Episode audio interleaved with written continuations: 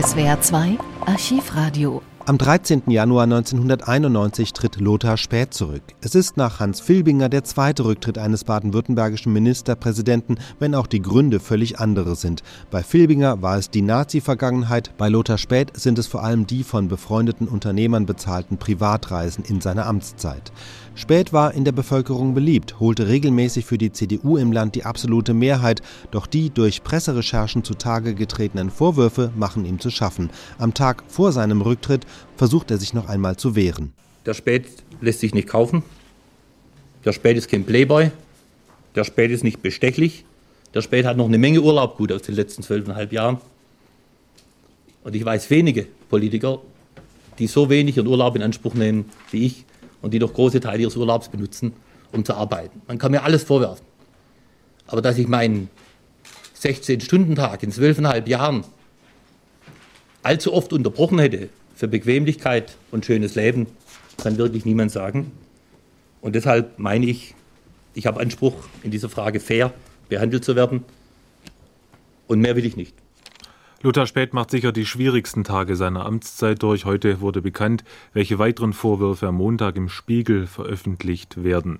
So soll sich der Ministerpräsident vom ehemaligen Blendax-Chef Strobel bei einer Reise nach Malaysia, die er unter dem Namen Schwab antrat haben, freihalten lassen. Der Industrielle Max Grundig soll für Späth und Begleitung für eine halbe Million Mark einen Überschalljet vom Typ Concorde gechartert haben, die ihn in die Karibik auf Max Grundigs Yacht gebracht hat und im Zusammenhang Reisen, politische Entscheidungen wurden, äh, wurden im Spiegel hergestellt, da wurden Zusammenhänge hergestellt. Beispiel eine Einladung in ein Hetzelhotel nach Kairo und wenig später ein Zuschuss für eine Campingplatzsanierung an die Firma Hetzel in Dresden. Das ist sicher der stärkste Vorwurf. Wir hätten gern den Ministerpräsidenten oder einen seiner Sprecher dazu Stellung nehmen lassen heute, aber Fehlanzeige im Staatsministerium winkte man ab.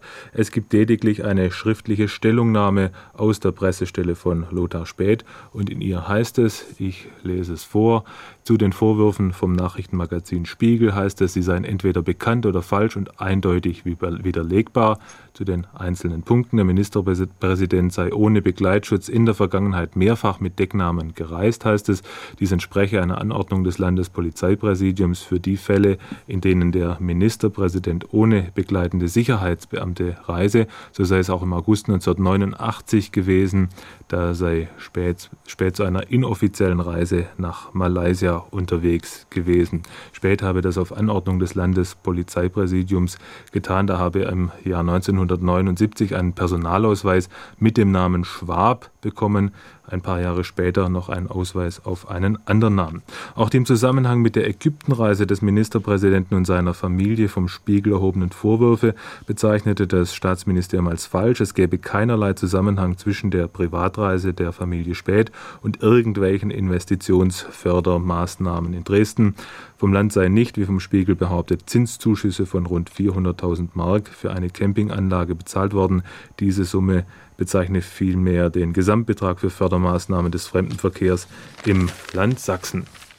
Und schließlich erklärte Regierung, die, der Regierungssprecher Manfred Zach weiter, angesichts der nachweislich falschen Behauptungen des Spiegels, die sich nahtlos an ebenfalls unrichtige Vorwürfe in der letzten Woche reihen, muss der Eindruck entstehen, dass es sich um eine aus Fakten, Halb- und Unwahrheiten gespickte Verleumdungskampagne handelt, die den einzigen Zweck habe, spät menschlich zu treffen, um ihm politisch zu schaden.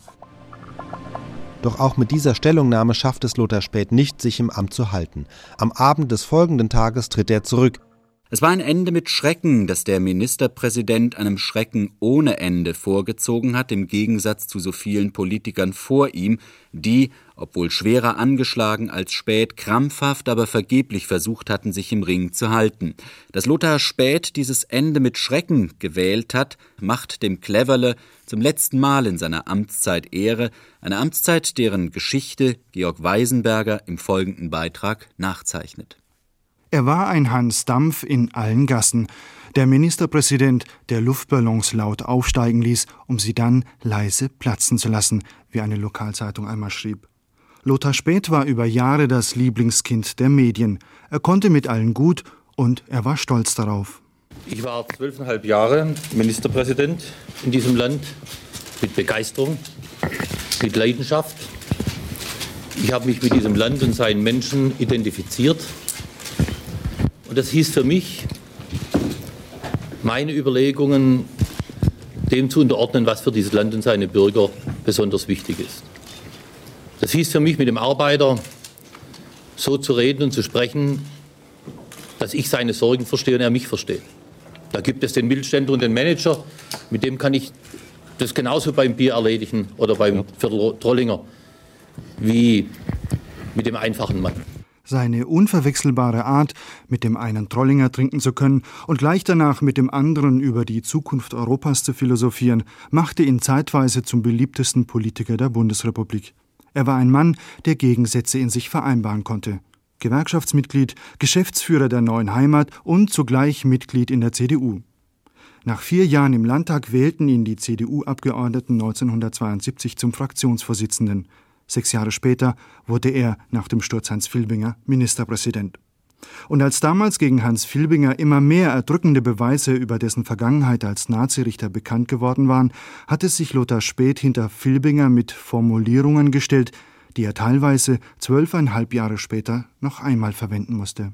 Dieses Verhalten war sicher nicht glücklich.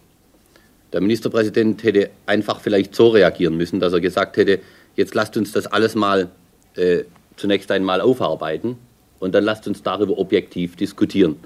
Dann lasst uns über die ganzen Zeitumstände und über alles dieses nachdenken und dann will ich gerne für diese Zeit die Verantwortung übernehmen und will erläutern, was damals war und warum ich mich so oder so und in diesem Fall so verhalten habe. Nun ist dies ein Vorwurf, der geht im Grunde an die Frage des gegenwärtigen äh, Verhaltens. Und wenn man dieses abwägt, dann gehört es zur Politik, dass man Fehler macht, dass man die kritisieren lassen muss.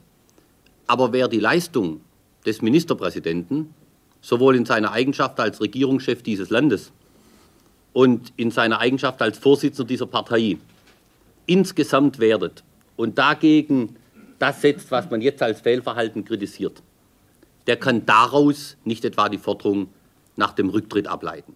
Als jüngster Ministerpräsident der Bundesrepublik war er angetreten und er wirbelte die Regierungsmannschaft und die Ministerien kräftig durcheinander.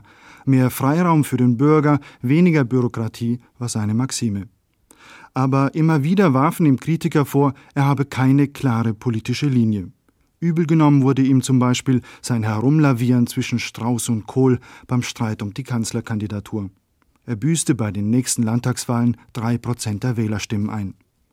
Aber Lothar Späth gewann immer wieder das Vertrauen der Wähler. Seine Art, auf Menschen zuzugehen, seine Begabung, frei und pointiert zu reden, seine Fähigkeit zu überzeugen, machten ihn zu einem anerkannten Politiker mit unverwechselbarem Stil und er konnte kämpfen, wie zum Beispiel bei der Einführung des Katalysators. Wir müssen uns selber mal an der Nase fassen und sagen, ein Teil der Hektik und des Durcheinanders, zu dem ich mich bekenne und der beschissen ist, jetzt sage ich auch mal ein hartes Wort, für die Autofahrer und alle Beteiligten, ist natürlich auch das Ergebnis, dass man in zwei, drei Jahren in Hektik das nachholen will, was man in zehn Jahren hätte systematisch politisch vorbereiten. Das ist Realität. Während die Amerikaner und die Japaner gehandelt haben, haben wir in Europa schlicht gepennt in dieser Frage. Aber in dieser Diskussion zeigte sich bereits die Schattenseite des Lothar Späth. Ein paar Monate nach dieser Rede im Landtag war zum Beispiel die Begeisterung Lothar Späths für den Katalysator merklich abgekühlt. Kritiker nehmen heute an, dass ihn einer seiner Freunde, Werner Niefer von Daimler-Benz, eindringlich beraten hat. Lothar Späth hatte Visionen und er wollte sie so schnell wie möglich verwirklicht sehen. Vom bäuerlich strukturierten Land wollte er Baden-Württemberg in ein Hightech-Land verwandelt sehen. Viele Reisen in die Vereinigten Staaten, nach China und in die Sowjetunion nutzte er geschickt, um neue wirtschaftliche Kontakte zu knüpfen. Immer wieder konnte er dabei auf risikofreudige Unternehmer setzen, die ihn und seine Politik für ihren eigenen Vorteil nutzten. Ein Höhepunkt in seiner politischen Karriere war der Besuch Michael Gorbatschows in Stuttgart. Der Bauplatz, auf dem wir das europäische Haus bauen wollen, ist gewiss noch nicht in dem Zustand, dass alles von Anfang an gelingt. Stacheldraht und Mauern stehen noch auf diesem Bauplatz, aber wir müssen trotzdem anfangen, dieses gemeinsame europäische Haus zu bauen. Immer wieder sah er sich in der Rolle des Vermittlers, so beim Konflikt zwischen Daimler und dem Flugzeugunternehmen Dornier. Er schlichtete Arbeitskämpfe und versuchte auch auf Bundesebene seiner Partei einen offeneren und liberaleren Stil. Als Bundeskanzler Helmut Kohl immer stärker in Bedrängnis geriet, als immer mehr Journalisten ihn zum Kronprinzen kürten, sagte er 1985 auf die Frage, ob er sich denn als Nachfolger Kohls fühle. Überhaupt nicht. Sondern ich glaube, wir haben gegenwärtig einige Probleme bei der CDU insgesamt. Die haben wir gemeinsam zu verkraften. Und da bedarf es äh, keines Streites darüber, wer was wie machen sollte, sondern es bedarf einer gemeinsamen Stabilisierung. Und da ist es ja auch ganz klar, dass der Bürger im Grunde ungeduldig ist. Er will Ergebnisse sehen. Aber wir sollten da jetzt nicht den einen gegen den anderen setzen. Und ich werde loyal alles dafür tun, dass äh, wir recht schnell uns beim Wähler wieder stabilisieren und dass auch Helmut Kohl das Geschäft der Führung erleichtert wird. Lothar Späth erlitt auch viele Niederlagen. Weder seine Bankenfusion noch die Rundfunkfusion konnte er durchsetzen. Beim Parteispendenprozess gegen Lutz Merkel geriet er unter den Verdacht, die Unwahrheit gesagt zu haben. Und in seiner Partei kam immer stärker der Unmut auf über die Ein-Mann-Regierung in Stuttgart. Lothar Späth hatte Schwierigkeiten, auch andere Politik machen zu lassen. Immer wieder wurden Gerüchte laut, er sei amtsmüde, wolle nun nach Bonn oder nach Brüssel. Baden-Württemberg sei ihm zu eng geworden. Aber Lothar Späth wehrte ab. Er wolle so lang wie möglich Ministerpräsident in Baden-Württemberg bleiben. 1988 schaffte er es gerade noch einmal mit 49,1 Prozent der Stimmen zur absoluten Mehrheit in Baden-Württemberg, aber der Lack war ab. Einen deutlichen Karriereknick erlitt Späth auf dem Bremer Parteitag 1989 weil er die Palastrevolution gegen Helmut Kohl nach der Entlassung des Generalsekretärs nur halbherzig durchgezogen hatte, schaffte er den Sprung ins Präsidium seiner Partei nicht mehr und musste zum ersten Mal eine Schlappe einstecken, die ihm wehtat. Dabei wollte er doch nur sagen dürfen, was gesagt werden musste. Aber wenn eine Mannschaft wie die Führung einer Partei zusammenarbeitet, dann muss es möglich sein, in einer solchen Mannschaft über solche Fragen auch offen mal miteinander zu reden und nicht gewissermaßen eine Entscheidung dem Präsidium der Partei zu präsentieren. Das habe ich jetzt so gemacht und ihr könnt da noch eine Weile rummeckern, aber dann hat sich's auch. Noch einmal erregte Lothar Späth bundesweites Aufsehen mit dem Vorschlag, die Benzinsteuer drastisch zu erhöhen. Es war einer seiner letzten Ideen, die bundesweit diskutiert wurden. Nach zwei Wochen heftigen Angriffen wegen seiner Traumreiseaffäre zog Lothar Späth dann gestern Abend die Konsequenzen. Was ich nicht will, und das ist der Grund meiner Entscheidung. Ich möchte dieses Amt, dieses Land und die Aufgabe der Regierung nicht verletzen.